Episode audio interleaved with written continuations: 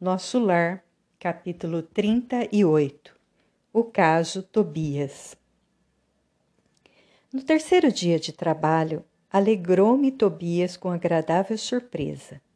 Fim do serviço ao entardecer, de vez que outros se incumbiram da assistência noturna, fui fraternalmente levado à residência dele, onde me aguardavam belos momentos de alegria e aprendizado. Logo de entrada, apresentou-me duas senhoras, uma já idosa e outra bordejando a madureza. Esclareceu que esta era sua esposa e aquela irmã, Luciana e Hilda, afáveis e delicadas, primaram em gentilezas. Reunidos na formosa biblioteca de Tobias, examinamos volumes maravilhosos na encadernação e no conteúdo espiritual. A senhora Hilda convidou-me a visitar o jardim para que pudesse observar de perto alguns caramanchões de caprichosos formatos. Cada casa em o nosso lar parecia especializar-se na cultura de determinadas flores. Em casa de Lísias, as glicínias e os lírios contavam-se por centenas.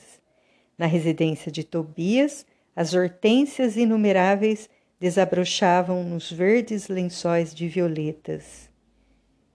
Belos caramanchões de árvores delicadas, recordando o bambu ainda novo, apresentavam no alto uma trepadeira interessante, cuja especialidade é unir frondes diversas, à guisa de enormes laços floridos na verde cabeleira das árvores, formando gracioso teto. Não sabia traduzir minha admiração. Embalsamava-se a atmosfera de inebriante perfume. Comentávamos a beleza da paisagem geral, vista daquele ângulo do Ministério da Regeneração, quando Luciana nos chamou ao interior para leve refeição. Encantado com o ambiente simples, cheio de notas de fraternidade sincera, não sabia como agradecer ao generoso anfitrião. A certa altura da palestra amável, Tobias acrescentou sorridente: O meu amigo, a bem dizer, é ainda novato em nosso ministério e talvez desconheça o meu caso familiar. Sorriam ao mesmo tempo as duas senhoras, e observando minha silenciosa interpelação, o dono da casa continuou. Aliás, temos numerosos núcleos nas mesmas condições. Imagine que fui casado duas vezes. Indicando as companheiras de sala, prosseguiu num gesto de bom humor. Creio nada precisar esclarecer quanto às esposas. Ah, sim, murmurei extremamente confundido. Quer dizer que as senhoras Hilda e Luciana compartilharam das suas experiências na terra? Isso mesmo, respondeu tranquilo. Nesse ínterim, a senhora Hilda tomou a palavra dirigindo-se a mim. Desculpe o nosso Tobias, irmão André. Ele está sempre disposto a falar do passado quando nos encontramos com alguma visita de recém-chegados da terra. Pois não será motivo de júbilo, aduziu Tobias bem-humorado, vencer o monstro do ciúme inferior, conquistando pelo menos alguma expressão de fraternidade real? De fato, objetei, o problema interessa profundamente a todos nós. Há milhões de pessoas nos círculos da, do planeta em estado de segundas núpcias. Como resolver tão alta questão afetiva, considerando a espiritualidade eterna? Sabemos que a morte do corpo apenas transforma, sem destruir. Os laços da alma prosseguem através do infinito. Como proceder? Condenar o homem ou a mulher que se casaram mais de uma vez? Encontraríamos, porém, milhões de criaturas nessas condições. Muitas vezes já lembrei com interesse a passagem evangélica em que o Mestre nos promete a vida dos anjos, quando se referiu ao casamento na eternidade. Forçoso é reconhecer, todavia, com toda a nossa veneração ao Senhor, atalhou o anfitrião bondoso, que ainda não nos achamos na esfera dos anjos, e sim dos homens desencarnados. Mas como solucionar aqui semelhante situação? perguntei. Tobias sorriu e considerou. Muito simplesmente, reconhecemos que entre o irracional e o homem há enorme série gradativa de posições. Assim também entre nós outros, o caminho até o anjo representa imensa distância a percorrer. Ora, como podemos aspirar à companhia de seres angélicos se ainda não, não somos nem mesmo fraternos uns com os outros? Claro que existem caminheiros de ânimo forte, que se revelam superiores a todos os obstáculos da senda por supremo esforço da vontade mas a maioria não prescinde de pontes ou do socorro de guardiões caridosos. Em vista dessa verdade, os casos dessa natureza são resolvidos nos alicerces da fraternidade legítima, reconhecendo-se que o verdadeiro casamento é de almas e essa união ninguém poderá quebrantar. Nesse instante, Luciana, que se mantinha silenciosa, interveio, acrescentando: Convém explicar, todavia, que tudo isso, felicidade e compreensão, devemos ao espírito de amor e renúncia de nossa Hilda. A senhora Tobias, no entanto, demonstrando humildade digna, acentuou: Calem-se, nada de qualidades que não possuo. Buscarei sumariar nossa história, a fim de que o nosso hóspede conheça meu doloroso aprendizado. E continuou, depois de fixar um gesto de narrador amável. Tobias e eu nos casamos na terra quando ainda muito jovens, em obediência às sagradas afinidades espirituais.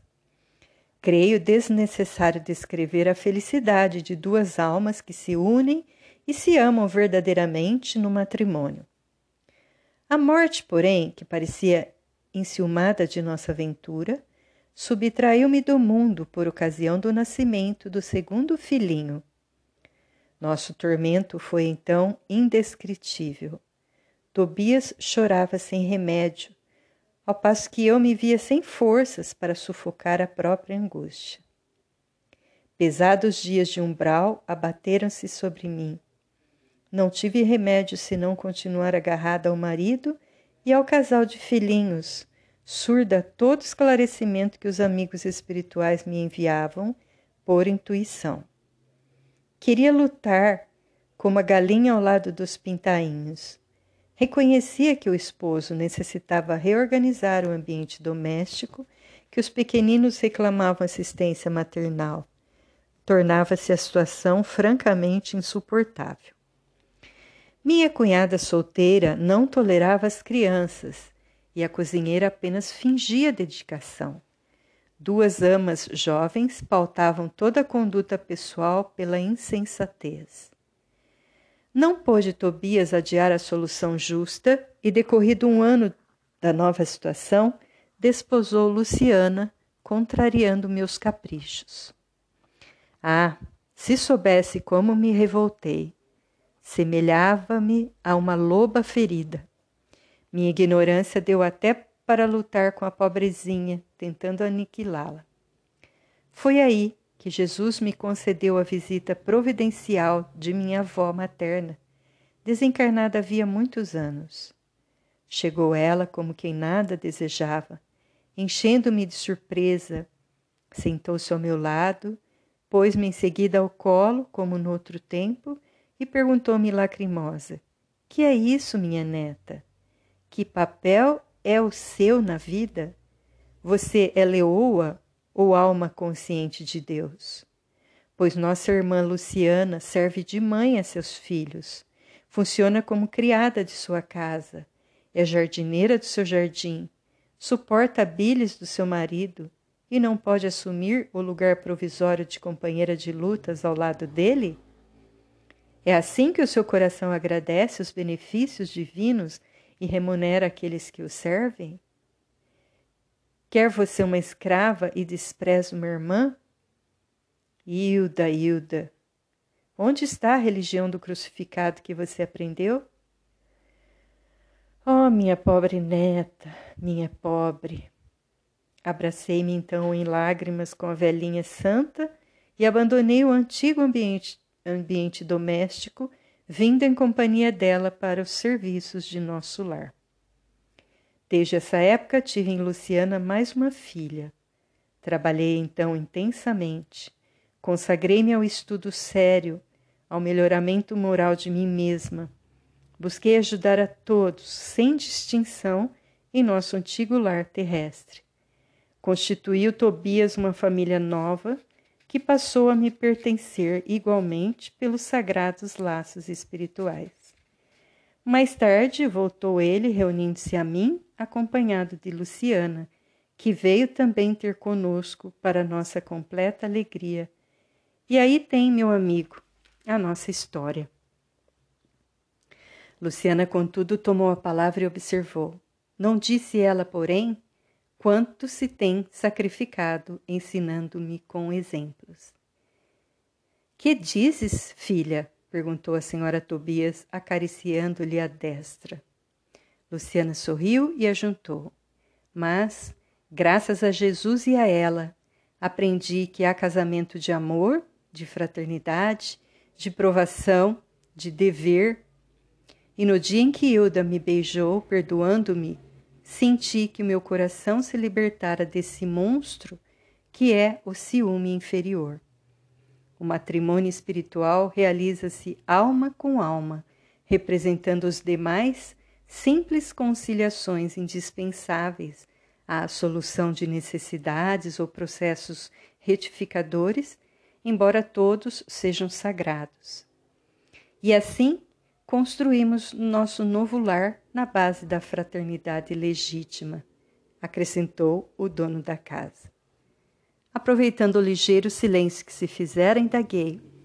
Mas como se processa o casamento aqui? Pela combinação vibratória, esclareceu Tobias atencioso. Ou então, para ser mais explícito, pela afinidade máxima ou completa. Incapaz de sopitar a curiosidade, esqueci a lição de bom tom e interroguei. Mas qual a posição de nossa irmã Luciana nesse caso? Antes, porém, que os cônjuges espirituais respondessem, foi a própria interessada que explicou.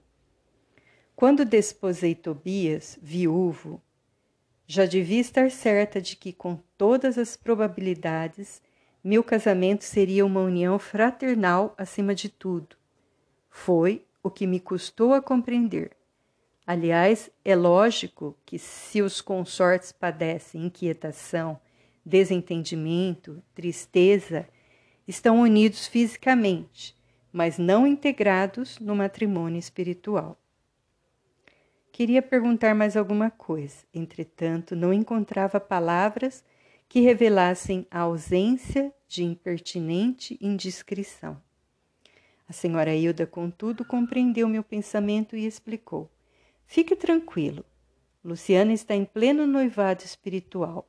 Seu nobre companheiro de muitas etapas terrenas precedeu-a há alguns anos, regressando ao círculo carnal. No próximo ano, ela seguirá igualmente ao seu encontro. Creio que o momento feliz será em São Paulo. Sorrimos todos alegremente. Nesse instante, Tobias foi chamado à pressa para atender a um caso grave nas câmaras de retificação. Era preciso, deste modo, encerrar a palestra.